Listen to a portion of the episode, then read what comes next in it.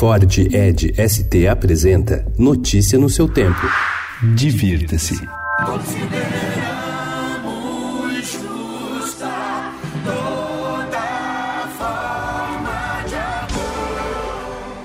Em sua 23ª edição, a Parada do Orgulho LGBT ocupa a Avenida Paulista neste domingo com 19 trios elétricos. O tema deste ano, 50 anos de Stonewall, é uma homenagem à série de protestos que ocorreu em 1969 num bar nos Estados Unidos e que é considerado um dos maiores movimentos a favor do direito da comunidade que reúne lésbicas, gays, bissexuais e transgêneros. Serão mais de 3 milhões de pessoas. Entre as atrações estão artistas como Gloria Groove, Luísa Sonza, Aretusa Love, Lexa e a ex-Spice Girl Mel C. Com concentração no vão livre do MASP, os trios começam a percorrer a avenida ao meio-dia.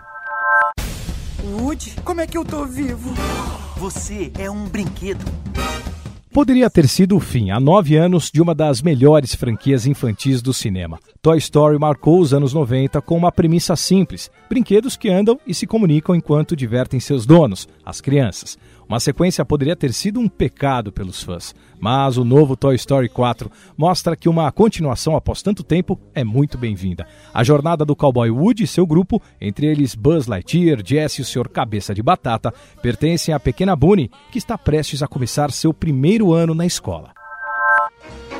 Way down among Brazilians, coffee beans grow by the billions, so they've got to find those extra cups to fill.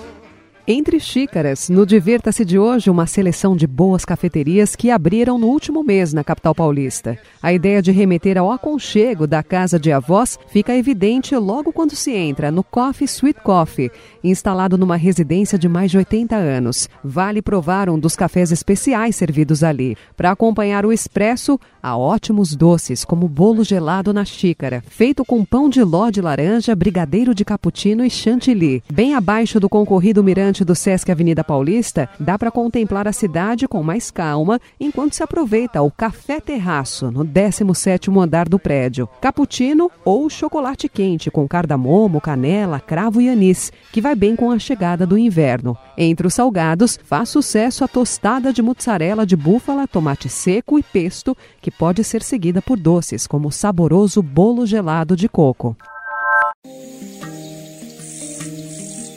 A Terceira Margem do Rio, de Guimarães Rosa, o espetáculo para bebês Bubuia conta a história de um homem que abandona tudo para viver sozinho em uma canoa no meio do rio.